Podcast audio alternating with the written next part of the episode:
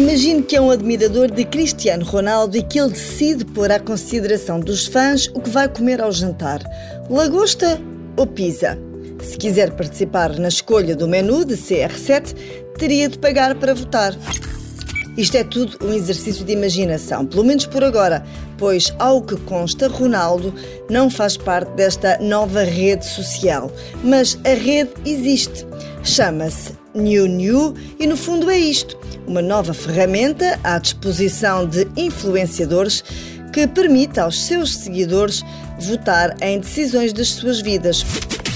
O valor para votar é definido por quem lança a votação e é certo que quem vota não reavê o dinheiro, mesmo que a opção em que votou não seja a vencedora.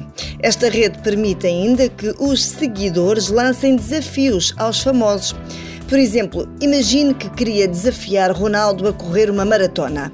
Por pouco mais de 16 euros pode lançar o desafio, mas neste caso, se Ronaldo não estivesse disposto a aceitar a sua proposta, o dinheiro seria devolvido.